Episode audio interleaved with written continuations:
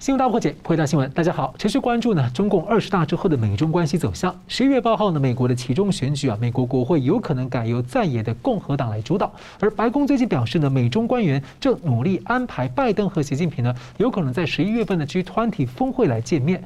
而美国和中共的外长通话之后的声明通报，罕见没有看到提及台湾的字眼。而这升官之后的王毅呢，在盘算着什么？中共呢，持续的在分化拉拢欧洲，来作为对抗美国之下的。市场和科技来源的备胎。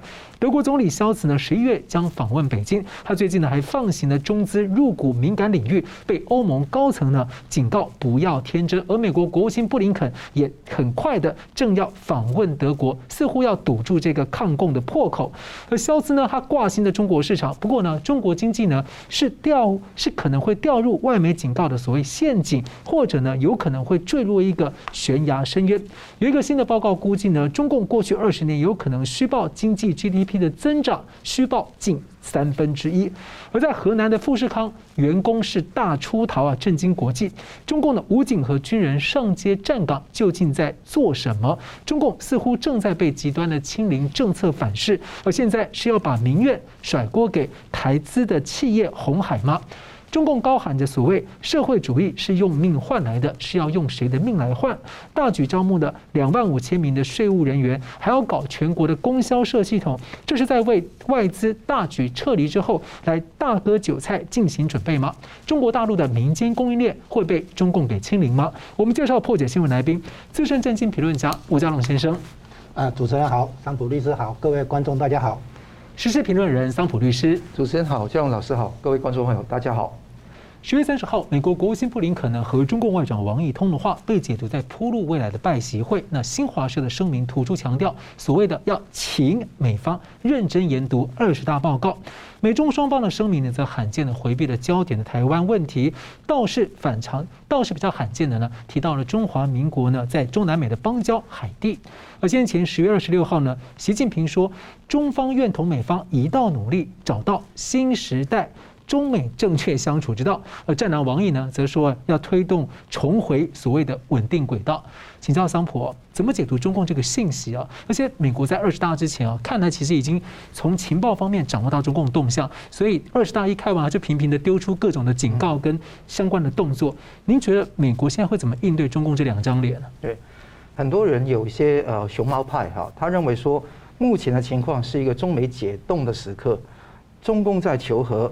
啊，美美国也想说去和平重新接触 re-engagement，其实我不认为这样的情况会发生哈。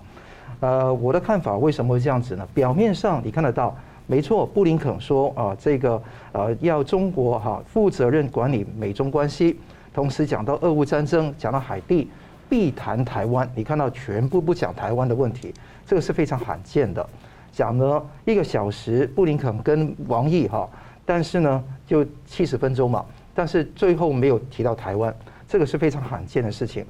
那拜登也在讲啊，激烈竞争不需要去冲突，那故意把那个嗓门压低，为了什么原因？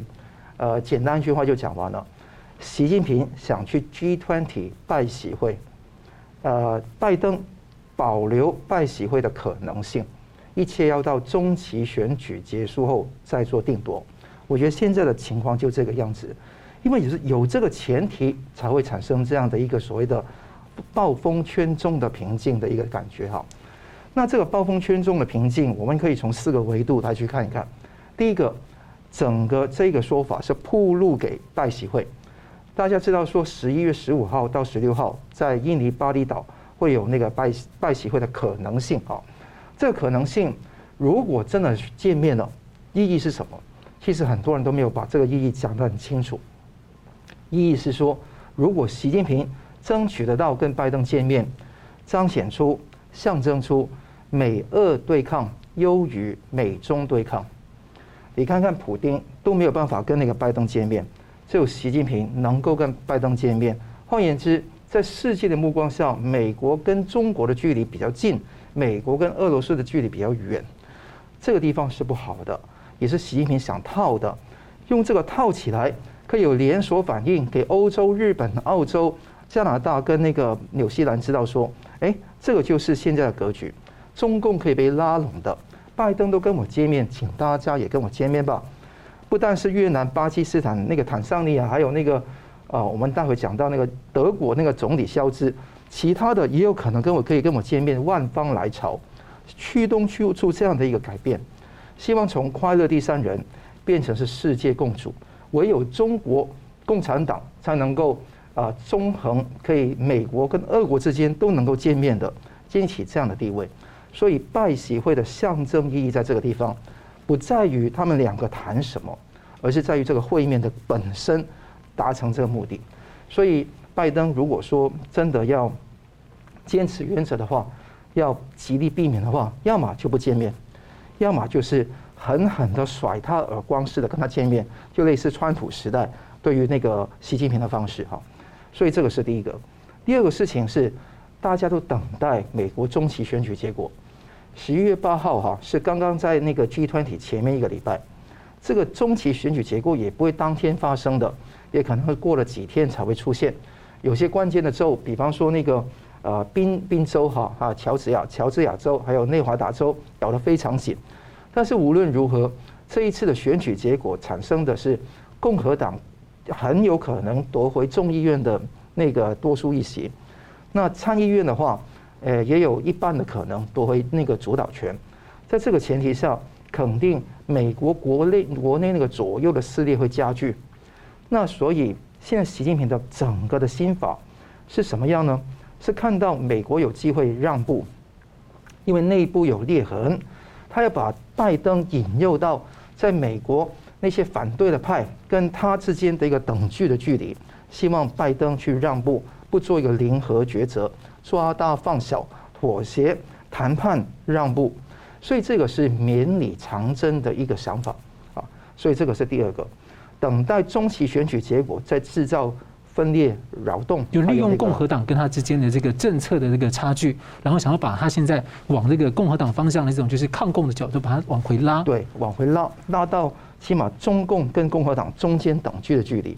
那后面作用的可能是华尔街集团整个势力，所以他希望有这个格局拉拉出来。第三个事情呢，是要重提二十大报告。很多人以为这个是个放软手段的说法，我有另类的看法哈。他的说法是王毅请美国官员认真研读二十大报告，他说美国不要再戴着有色眼镜去主观臆测。那二十大报告我们都已经报告过了。这个二十大报告的一个重点是讲到中国式现代化。中国式现代化九项本质要求，头两项坚持中国共产党领导，中国坚持新时代中国特色社会主义。这个两个坚持等于所有东西都是中共独裁、遍地是灾、输出革命、扩大斗争，这个才是真正的目的。所谓扩建呃推动构建人类命运共同体，创建那个人类文明新形态。这个都是基于中共一党独裁前提下才能做的。你赤化世界啊！所以就是全世界都这样做。所以我看清楚了，这个是绵里藏针，里面都是毒药，让你吃到软绵绵的棉花糖，里面都是毒药。所以这个是美国都看得清楚，全世界都看得非常清楚。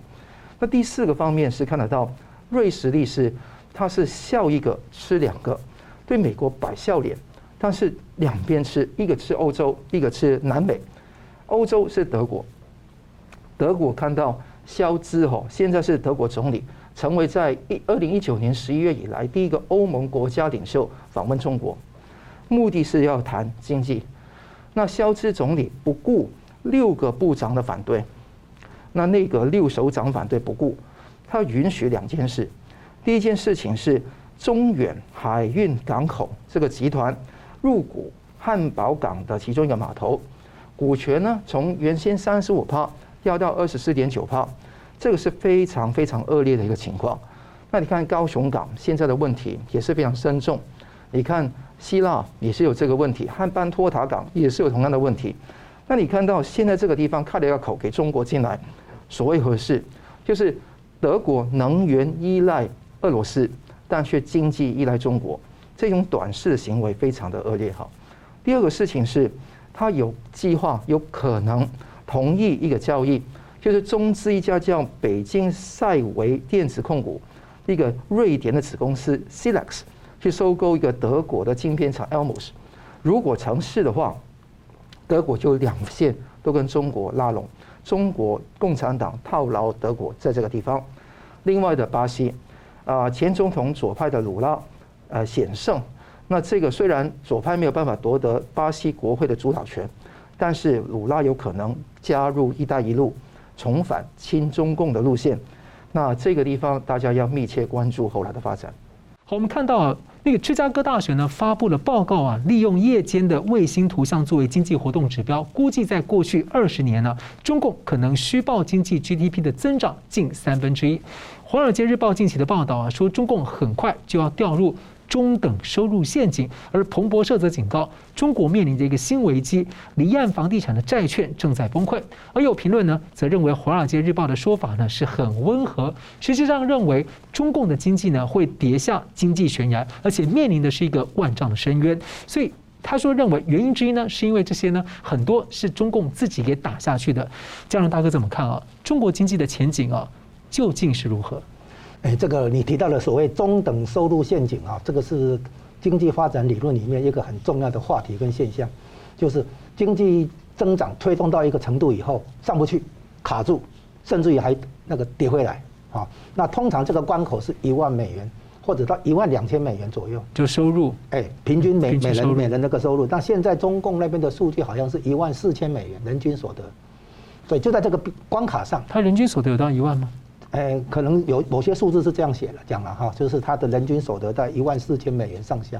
但是呢，这里面当然就是你刚才有提到呀，可能这个数据有水分了，它可能灌水了三分之一哈。那无论如何，现在就是被公认为处在这个中等收入线这个门槛，能能不能跨过去？跨过去的话，就可以产生第二阶段的经济增长动能哈。第一个阶段它算是走完了。啊，那我们这个问题的根本来源呃来源哈是经济增长的动能的检视，我们要去看看经济增长动能来自哪里。那么各现在有诶三个阶段，然后来看看中国经济。第一个呢是出口，就是用国外需求来带动国内资源啊投入生产，人要就业啊，土地要投那个盖厂房啊，那各方面各种经济资源投入使用，靠国外需求来拉动。第一个，第二个呢吸收外来直接投资。外来直接投资呢，不但带来技术，带来那个设备，也其实也带来订单啊。所以外来直接投资把中国自己的经济资源两大，就是呃劳动力跟土地啊，能够动起来啊。那劳动力跟土地是本来本来就有的那个资产呢，哎资源呢，它以前在毛泽东时代都没有动起来，因为跟外面隔跟跟西方国家是隔绝的。啊，现在改革开放啊，就是对西方国家开放。啊，把中国经济跟美国经济挂钩嘛，好，那所以呢，这个吸收外来直接投资，这是中国经济增长非常重要的一个动能。每年哈，那个投投资额度达到六百亿美元，经常是这样子，啊，所以外来大量吸收外来直接投资，带动了中国经济起飞，这个是毫无疑问的。过去的情况，哎，对，我们现在解释一下。第二、第三个呢，公共投资，公共投资呢，从基础建设啊，比如说公路、铁路啊、机场，这个基础建设。再来呢，国营事业做了这个投资哈，比如说钢铁业啦、石化业啦，那个叫固定投资，啊，国营事业做投资。后来呢，这些都差不多了以后，接下来就是房地产投资，用房地产来拉动经济。所以他们现在说，房地产的相关行业大概占整个 GDP 的三三成，有三成。比如说你要钢筋、水泥、玻璃都是材料，建筑材料。然后呢，这个，诶，营营造的、房屋中介的，然后呢，房子。这个成交以后，以后还后面还有家具、家电啊这些前前后后相关的行业加起来，那 GDP 里面有三成是房地产。那房地产大家现在大家都知道哈，这三个投这三个那个经济增长来源，出口、外来投资、公共投资，这个都出现一个现象，就是过度过度投资。在社会主义制度之下哈，靠这个公共投资来推动经济发展的话，还有这个最后走上过度投资。然后，然后呢，这个过度投资呢，就引出习近平在几年前提的一个叫做供给侧改革，啊，三个去了哈，就是去库存，这是指房地产了哈，然后去产能，这是指固定投资那些的哈，像钢铁业产能过剩了哈，还有那个基础建设也是产能过剩，所以才要靠“一带一路”把这些产能输出到国外去，啊，然后还有去杠杆，很多地方是过度举债啊，去杠杆，那这些现象呢，坦白讲，习近平主讲的这个方向是对。他前面是因为胡温家宝的时候，在金融海啸的时候推那个四万亿的那个财政刺激，啊，然后呢就是拼表面上的 GDP 数字增长，比如说马路上给你那个那个人行道上给你翻修，两年前才翻修完之后再来消化预算再翻修这样子，啊，那这很多的那个公共建设呢，其实缺乏足够的经济效益，反而之后的维维维修整理、运行营运啊，变成一个财政包袱啊，所以这是一个，所以现在看出来，经靠投资公，尤其是公共投资来推动经济啊，已经到顶了。外来投资大概也是差不多到顶，以后可能顶多维维持现状。那出口的部分，因为大量出口，差不多人家也吃不消这个长期贸易逆差，所以这几个都出现问题。然后呢，真正的问题出在哪里？就是民间投资这个角色、这个作用被低估了。他强怎么看都是公共投资，他怎么想呢？就是说，政府如何财政刺激啊？像现在经济不好，又来想了财财政刺激，什么基础建设投资又来这一套，但其实已经没有用，因为已经饱和了。基础建设的部分饱饱和，固定投资饱和，房地产更是饱和，所以它必须开发新的经济增长动能。这个动能叫做民间投资。民间投资的话，由民民间企业去推动创新、承担风险、组织资源啊，然后设计商业模式等等这些事情。这些事情不是财经官僚能做的，官僚不承不承担风险的，企业是要承担风险的哈。所以，那个国营事业只能执行上面的指令，这个可以啊。你要叫他去推动创新、摸索创新的话，是办不到。所以，中国经济已经到了一个转折点，必须重视民间投资啊。那民间投资的背后是要推动什么呢？叫做自主创新。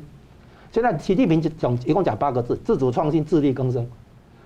自力更生等于是闭关锁国了，那是不对的。那我们先不谈，先不提那个自主创新的话，你要鼓励多元化，尝试各种点子。你要那个给个人自由，啊，然后呢，你要那个针对创造力啊，去设计你的教育，你的教育要要改革，培养那个创造力，而不是考考试的那个高手，要变成一个有想象力、创造力的高手。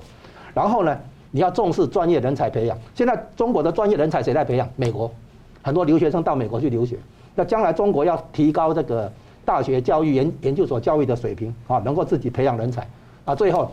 透过市场竞争来引导企业发展，而不是用国家来政策来那个太多的干预、太多的介入啊。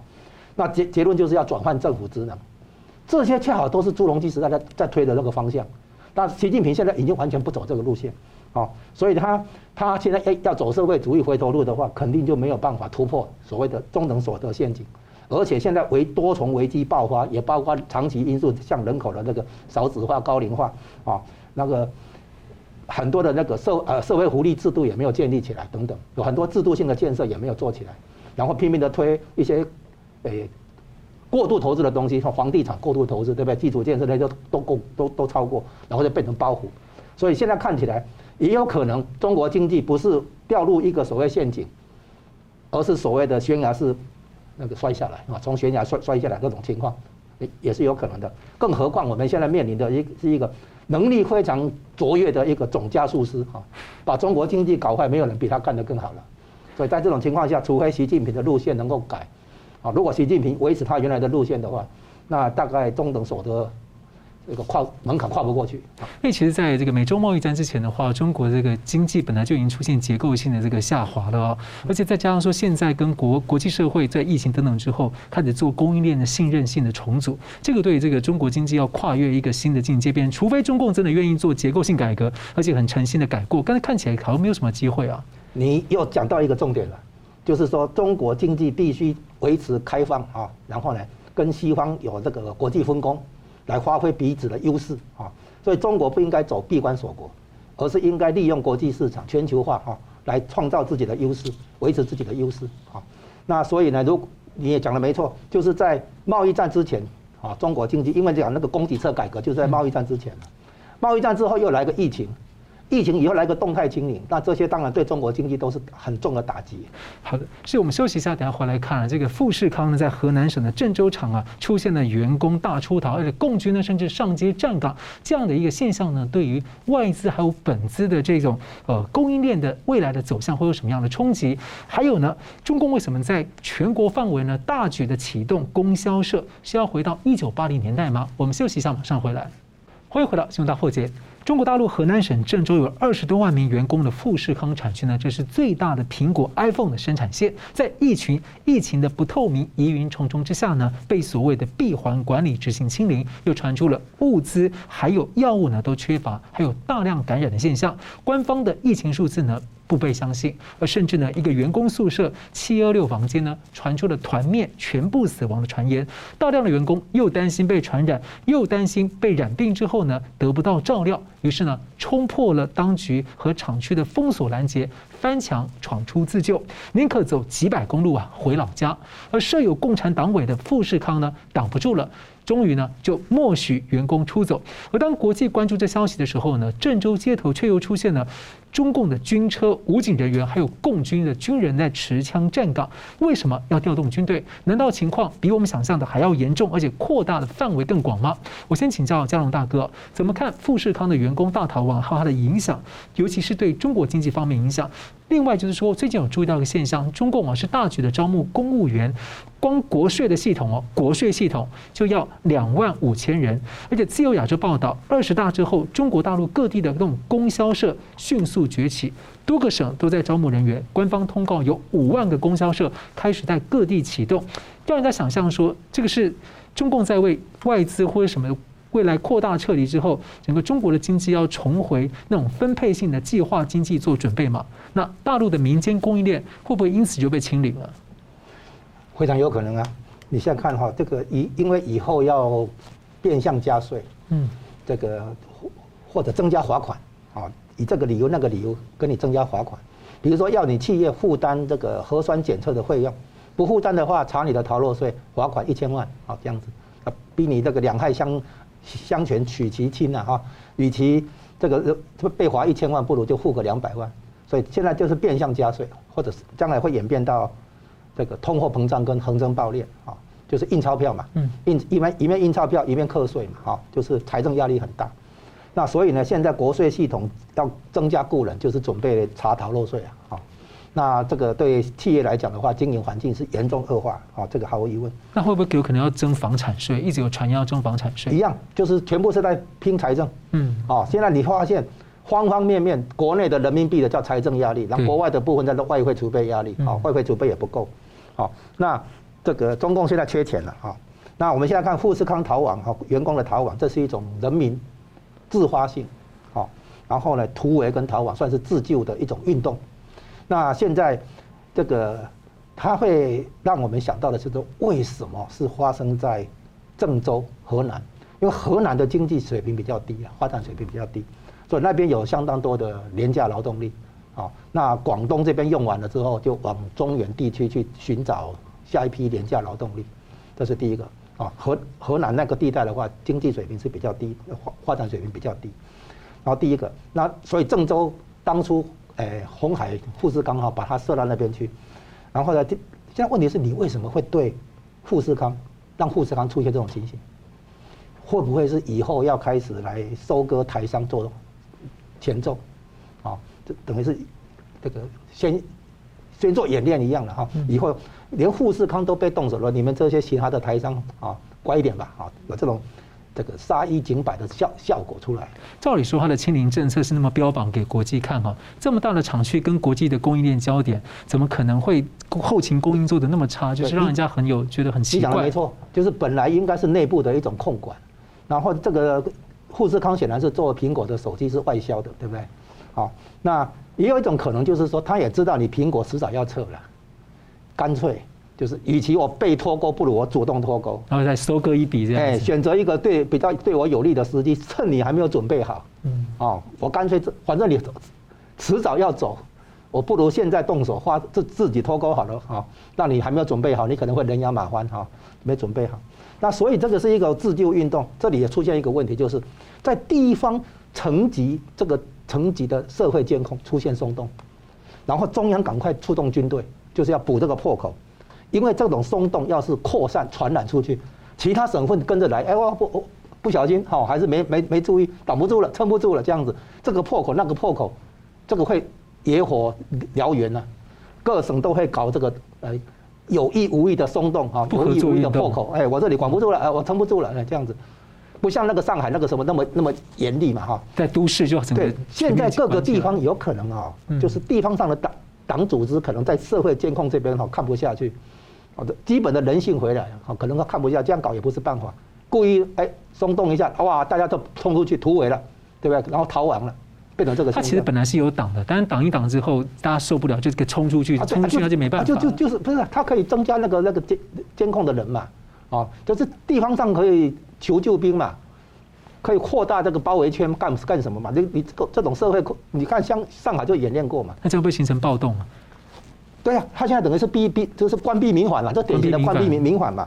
哦，所以现在中央出动军队就是这样子嘛，要预防这种现象传染出去嘛，哦。这个是传染到其他省份嘛？如果其他省份看了就懂了，哎呀，我这里撑不住了，我也不是没有动手啊，我是不是没有看管了，我撑不住了，就搞这个玩意儿嘛。对，其实不能说暴动，应该说是抗暴了。反正就是说，人民这个层级的自发性的，嗯，然后官方地方官员可能暗中哎给一点破口，等在变相在在可能二十大没有分到官的 哈，可能就 可能就搞你一下，对不对哈？就是说现在这里的话。很多东西是中央跟地方之间可能不是配合的很好，有点矛盾。然后呢，地方在跟企业之间可能也有一点矛盾，哦。然后到最后在企业跟员工之间又有一点矛盾，所以最后的话很明显是自救啊，那个不想在这个这个牺牲在在这个地方，啊，以以什么以那个七什么七二六房间全部都死掉为为为这个借口或理由，然后大家人心惶惶，对吧？制造恐慌。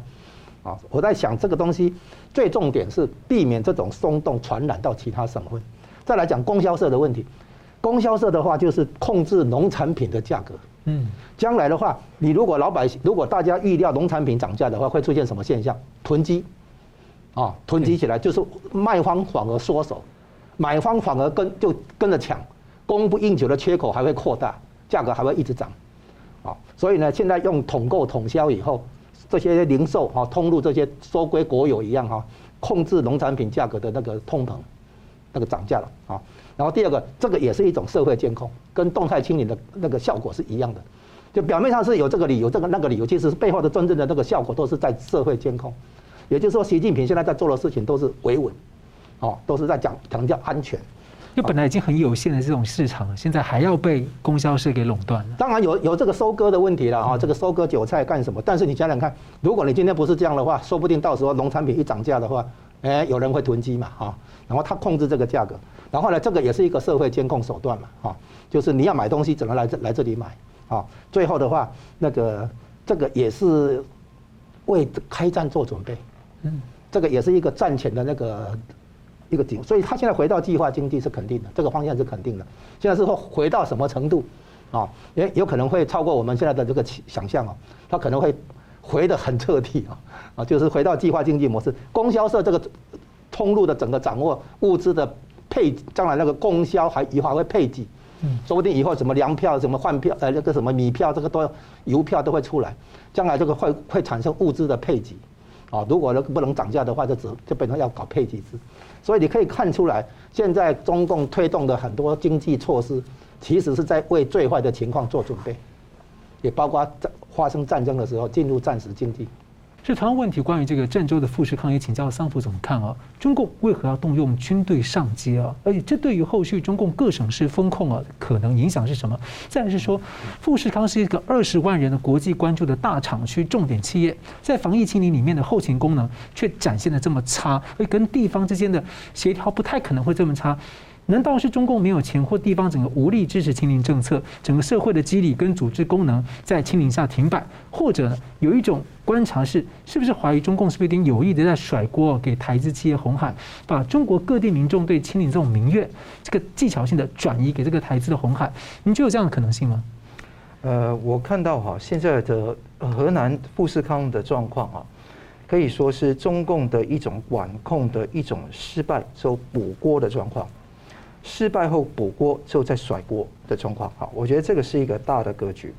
那用军队来去对各省市的风控，就正如刚刚呃吴老师讲到啊，就是说这个各管事避免有破口，必定用军队跟恫吓的力量，避免其他省市效仿这一个中共做烂的一个一台戏啊。可以这样子了，逃亡的原因，呃，开始哈，并不是那些人要突破清零，要政治有不要核酸，要自由，要走出去，其实没有这么简单，是因为当时的饭菜发霉了，嗯，呃，那个传言很多人染染疫了，那也医疗没有保障，生活水准越来越差，一整个月根本工作里面非常忧心，所以要离开。那当时很多那个党委哈，就富士康党委书记苏东霞，还是安排有车在那边接他们回去，但他们不搭。就就认掉了哈，就是走掉了。那走掉情况攀山涉水，不搭任何交通，因为搭不了，也不敢搭，因为你搭上那个车也不知道运自己到什么地方去，说不定他就把你带走了，都被带走了。那这个是非常可怕，所以数以万计的人就这样子，呃，披星戴月哈，要你要走田野、走公路离开这个地方是非常悲惨的。所以他们是怕感染，那中共是没有办法。面对这一种四个同时发生的局面，就是人数多，呃，大规模，呃，人数多，好，而且是大范围，因为整个富士康大概二十到三十万人，那同时候，呃，不但是人数多、大范围，而且突发的状况，嗯，而且突发的情况是不断在变动，你在逃亡的时候，不断在变动不同的方式，对，他这种情况是没有办法去应付的。这种老大难问题是中共没有办法处理，而且更重要的是，富士康这个园区是刚刚是一个副省级的感呃去处理，它是郑州市市委甩锅给省级，省级也说这是郑州市里面的东西，两个是不能管，而且那个范围非常大，所以这个是富士康党委书记苏东霞就有点独立王国的味道，那他可能有一点人性，发了一个贴文，大家可以看得到。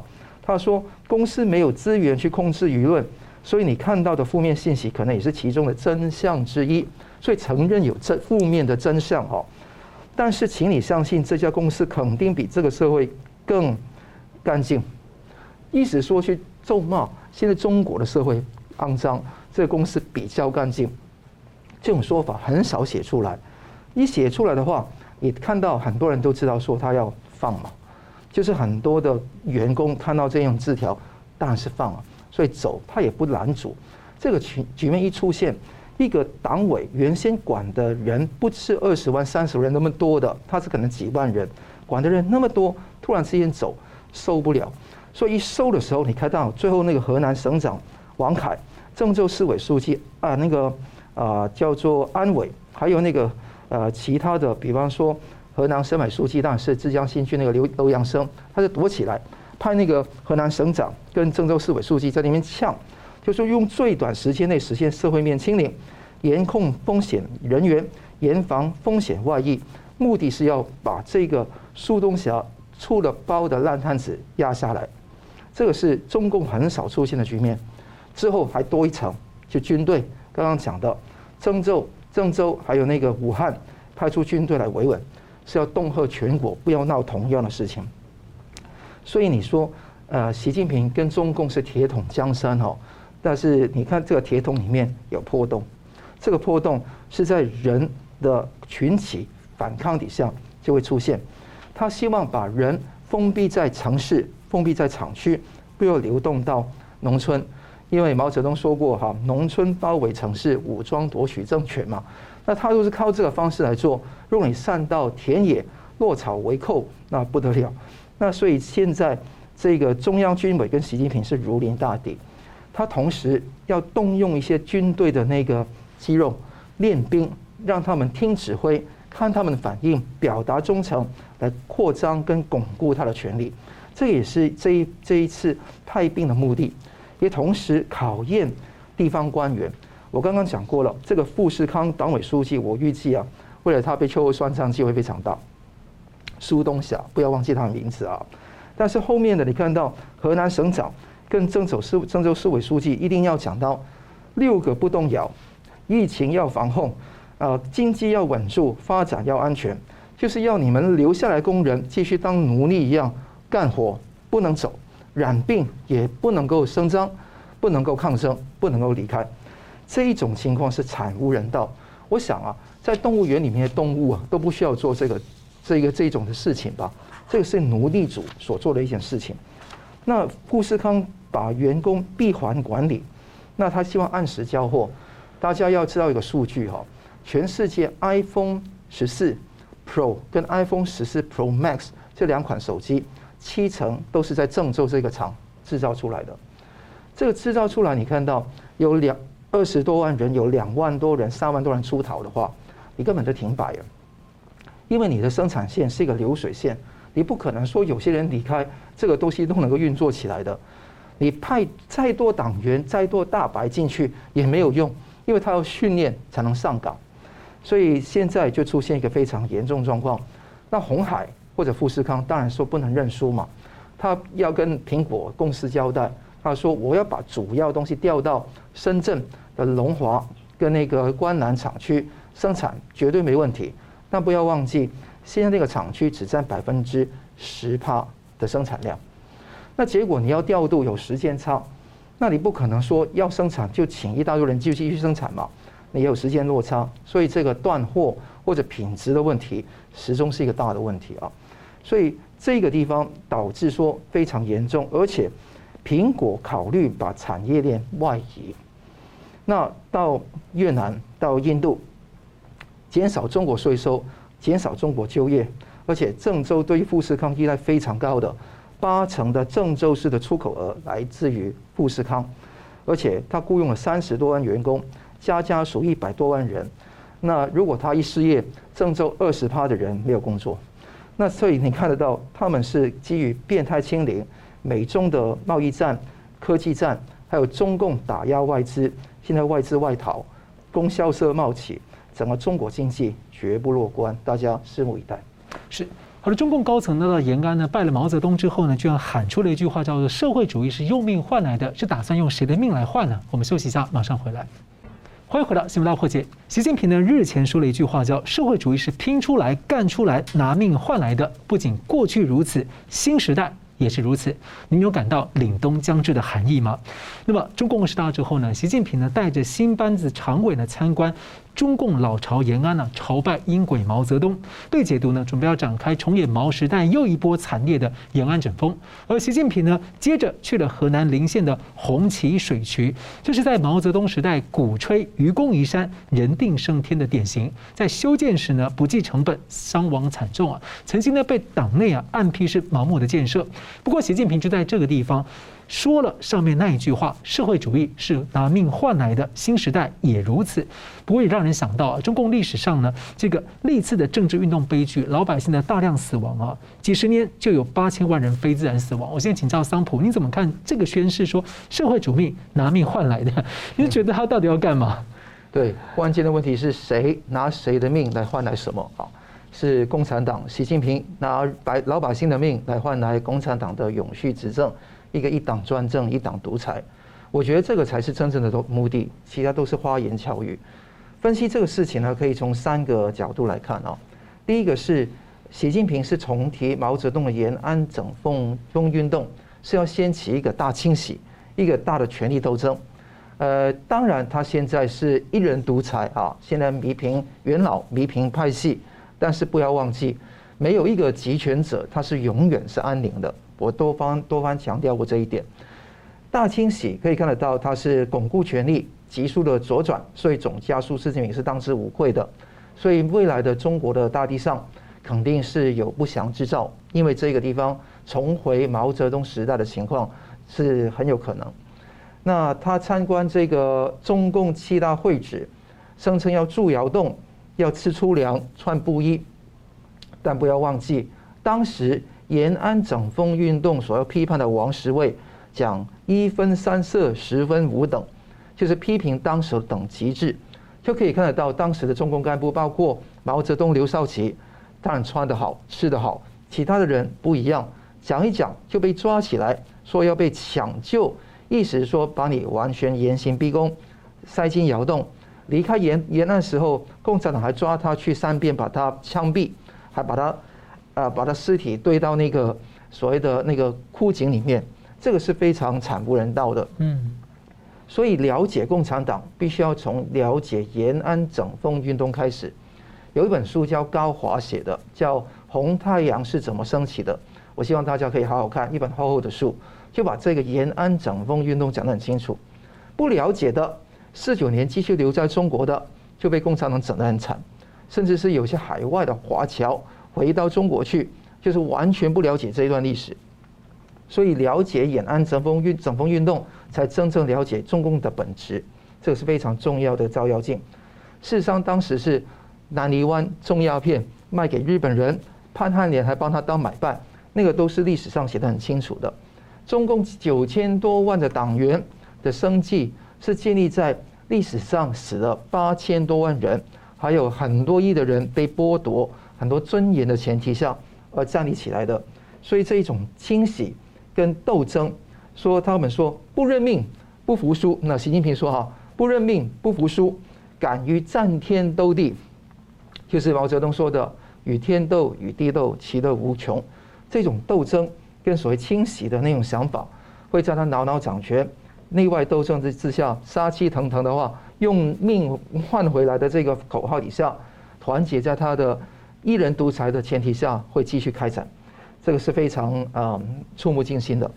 呃，第二方面呢，我们要了解是毛泽东的思想写入党章，习近平也想写入党章，也想把他思想写到党上去。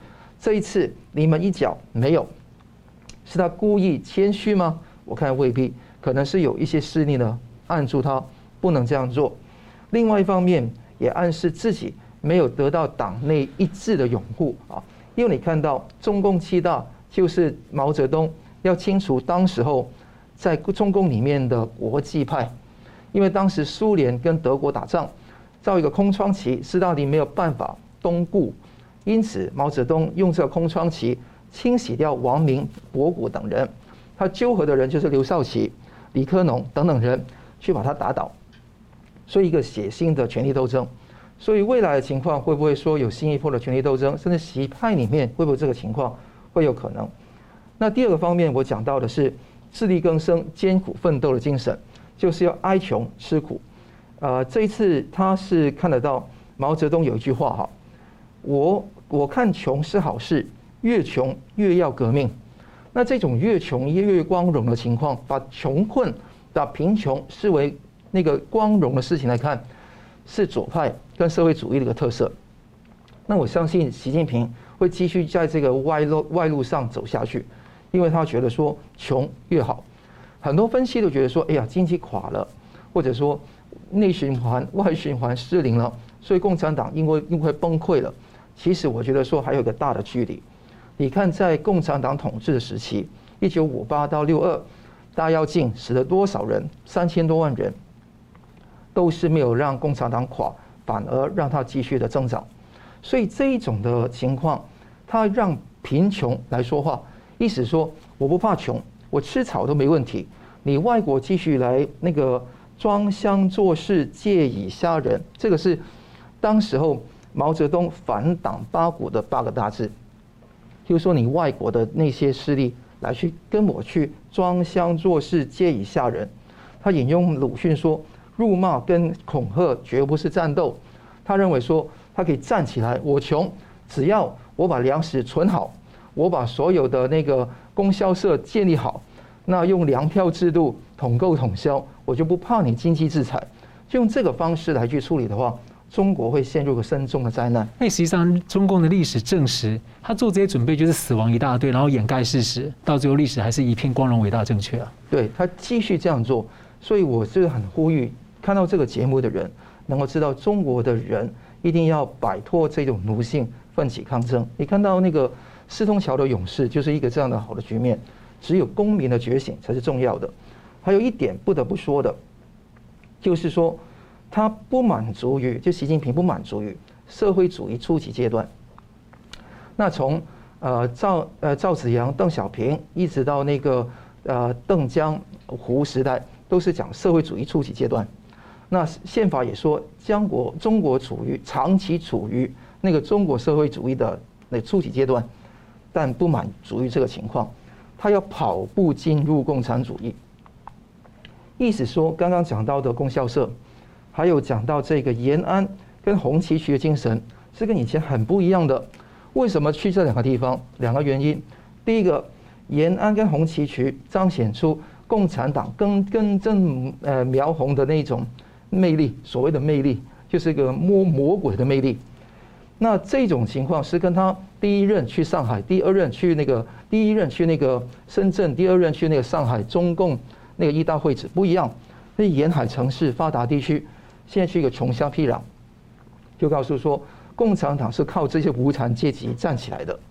第二个事情很少人讲到的，陕西是呃习近平的籍贯所在地，河南是他的祖籍地。嗯，所以这个就是不但是跟毛泽东扣上边，是直接跟他本人扣上边。所以这个未来的个人崇拜跟一人独裁只会不断的开展下去，大家要警惕。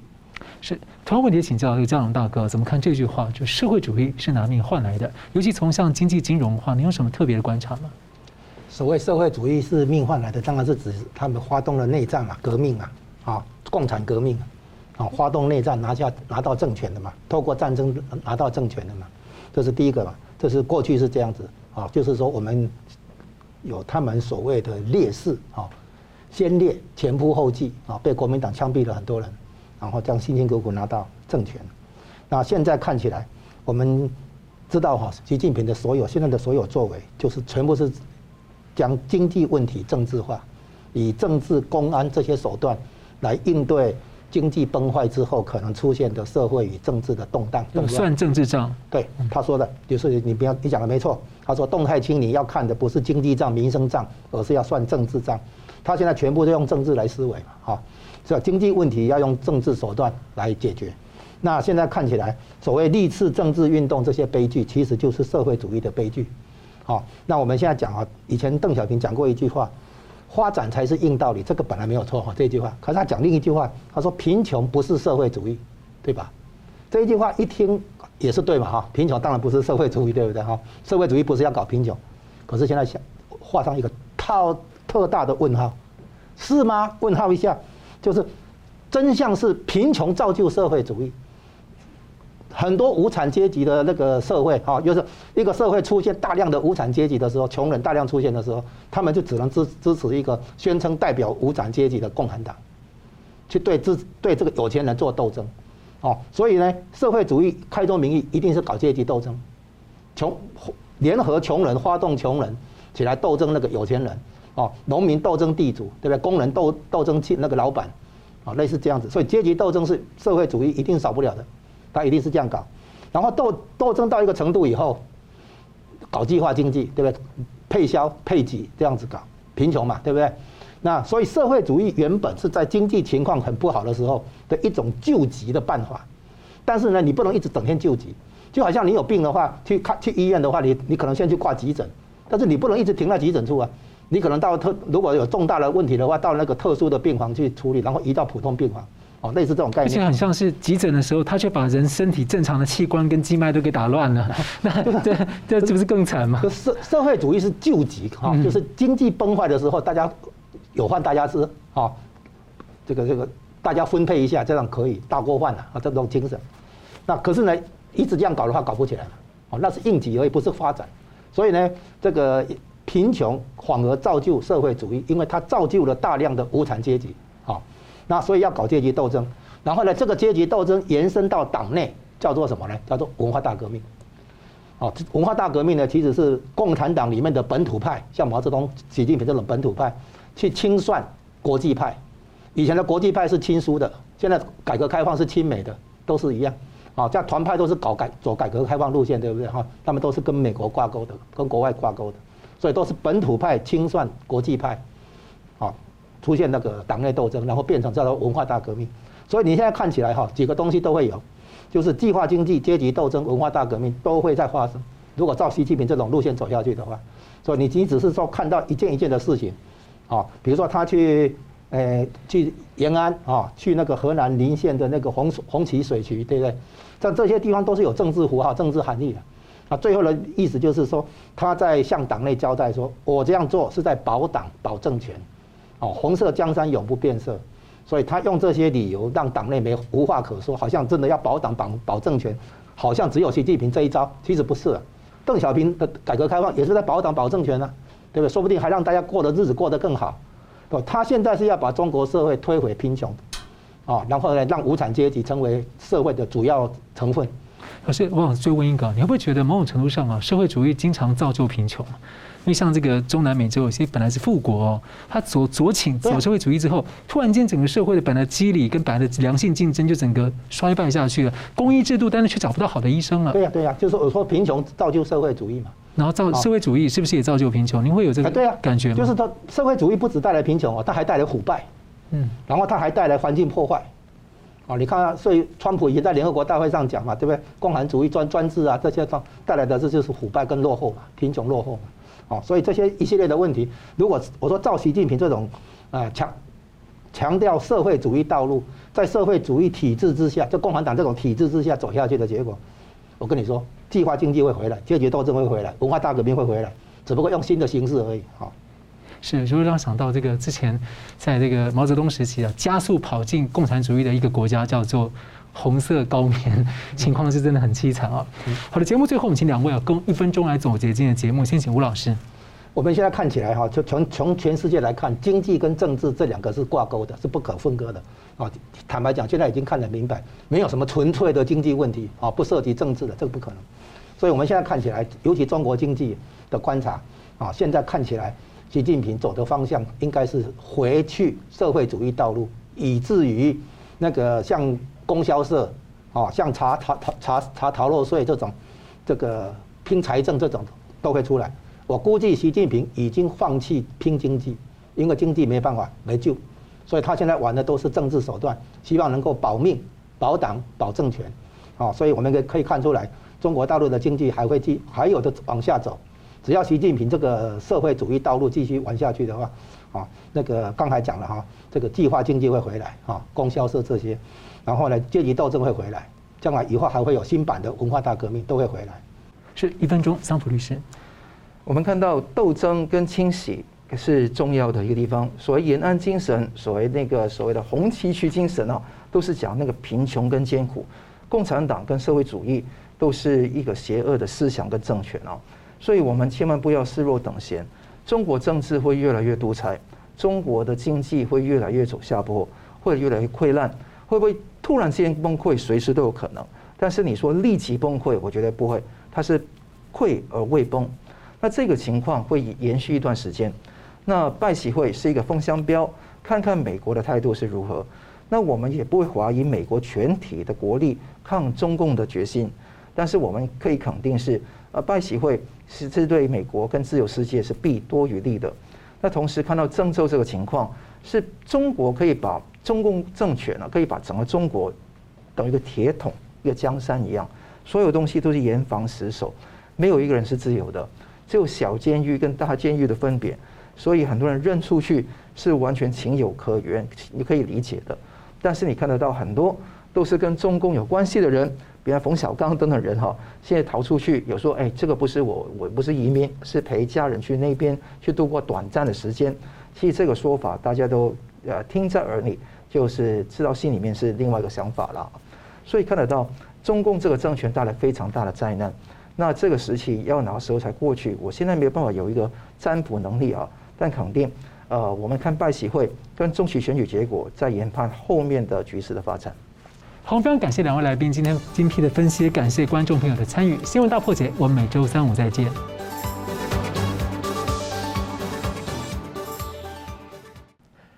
如果您喜欢我们的节目呢，请留言、按赞、订阅、分享，并开启小铃铛。那么，感谢各位呢长期对我们的支持。新闻大破解团队呢将持续为您制作更优质的节目。